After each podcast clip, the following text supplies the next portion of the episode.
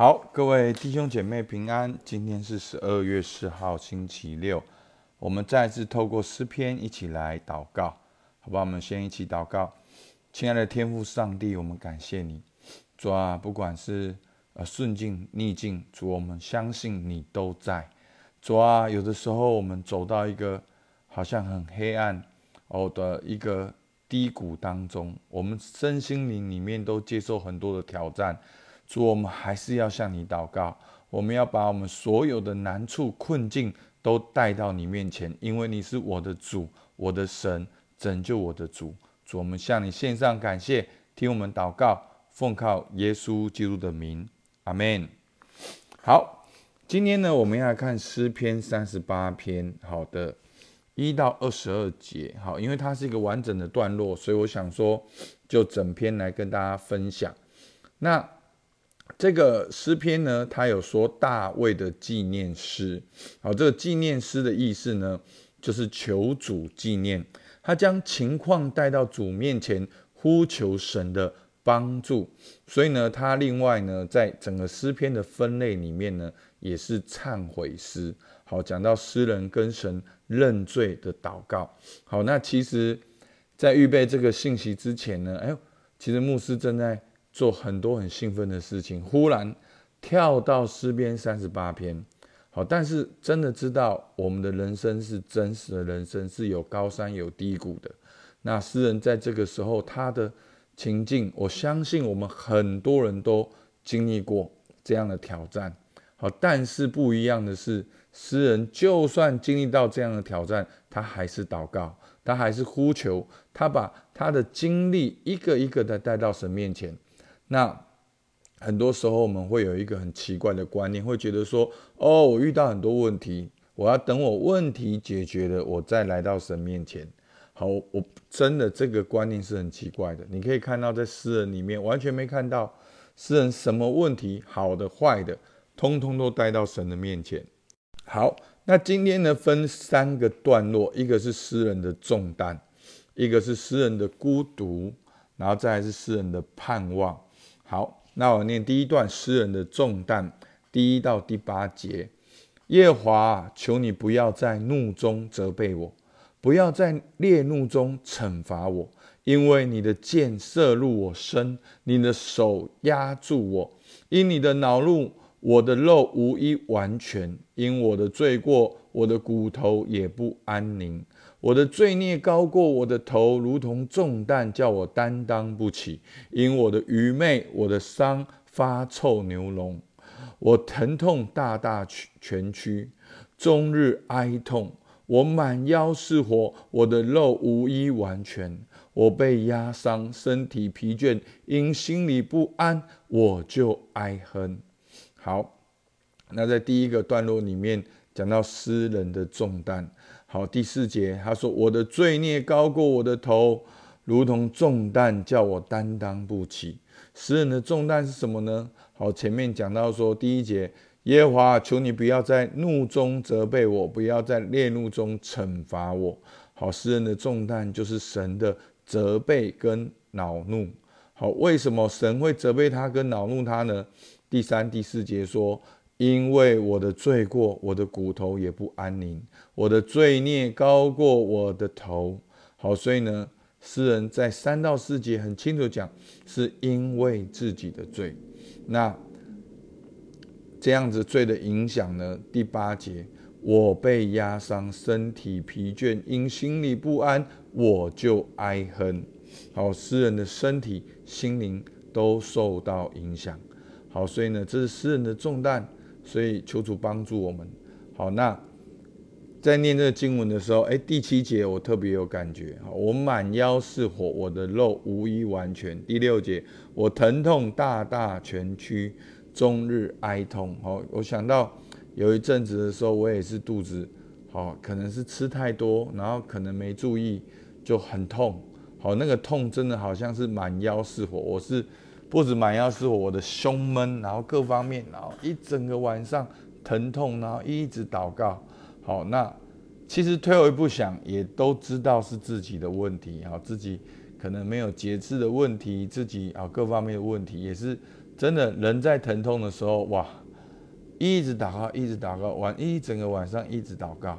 好，我相信诗人所承受的应该是超过我那个时候所承受的。然后呢，诗人在这个重担里面呢，他还经历那个孤独。好，我们看九到十四节，他说：“主啊，我的心愿都在你面前，我的叹息不向你隐瞒。我心跳动，我力衰微，连我眼中的光也没有了。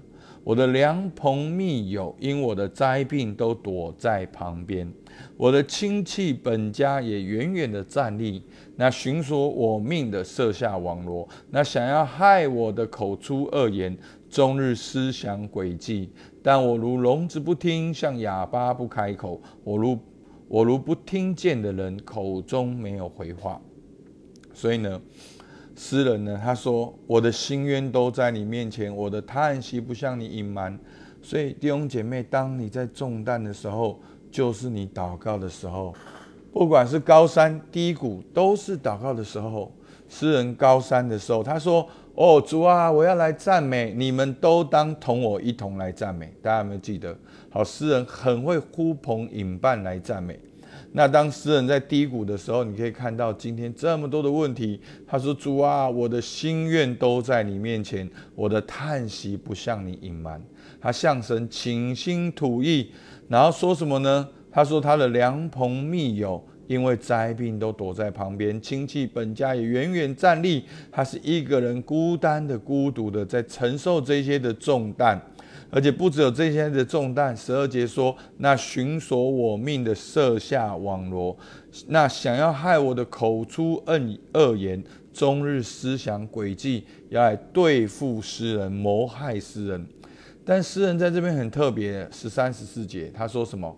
但我如聋子不听，像哑巴不开口。我如不听见的人，口中没有回话。那有两种可能，第一个是前面，然后第二个是后面。好，前面是什么呢？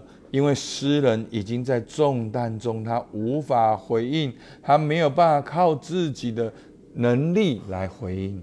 另一方面呢，在后面十五节呢，他也是焦点在身。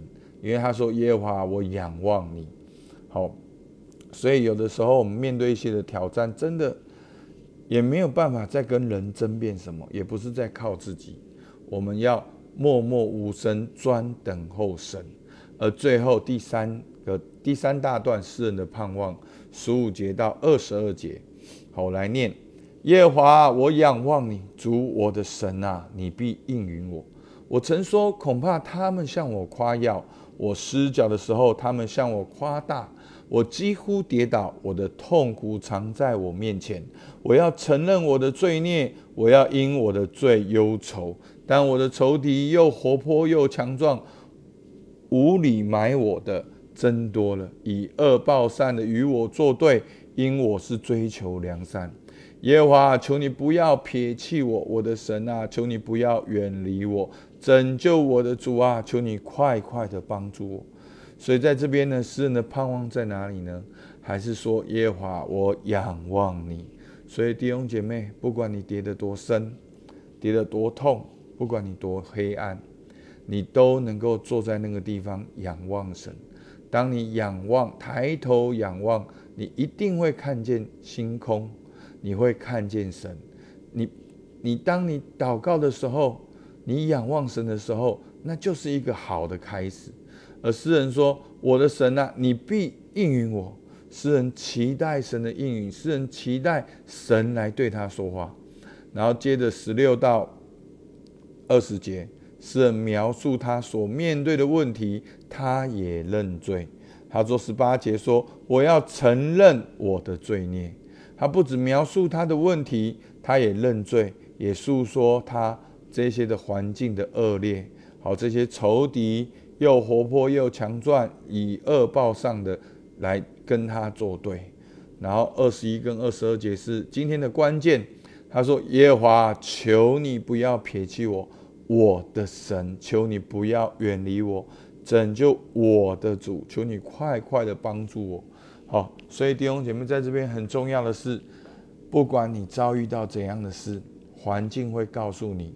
你不是谁，但是你要来到神的面前，要知道你是谁。所以，真的，就算你犯罪，你觉得你有羞耻，你觉得你很软弱，你觉得你不配做神的儿女，但诗人在这里还是祷告说：“我的神，我的主。”所以求主帮助我们，让我们来到主的面前说：“我的神，我的主，不要远离我，求你快快帮助我。”那我们今天看到是好像没有结束。好像没有起承转合，有的时候就是这样，有的时候在无数的黑夜里面，不是每一天都会有感动，不是每一天好像上帝都工作。但弟兄姐妹，你要相信，当你没有看见的时候，神正在工作。只是上帝不是用你想象的来回应你，上帝总是给你最好的。有的时候他没有给你，因为那不是他要给你的。有的时候他延迟给你，因为他正在预备你的生命；有的时候他完全没有给你，因为他要给你更好的，好不好？求主帮助我们。好，好，那我们看到今天整个段落，诗人自知是因为自己的罪，活在神的责备跟恼怒中，身边的朋友远离，恶人恶待他，选择沉默不语，他专心仰望神。承认自己的罪，也求神拯救他。所以弟兄姐妹，在你最近的挑战中，可否看见自己的责任，向神认罪？在你现在环境中，是否需要选择安静，向神仰望？当诗人呼求神说：“是我的神，是拯救我的主。”这对你有什么意义？你要如何呼求神？所以求主帮助我们，我们一起来祷告。主啊，你是我的神，你是我的主。主啊，求你不要远离我，求你快快帮助我。主啊，在这个环境里面，我向你承认我的罪，我也把我所担心的，把我的未来交托在你的手中。主啊，求你速速的帮助我。主，听我们祷告，奉靠耶稣基督的名，阿门。好，我们到这边，谢谢大家。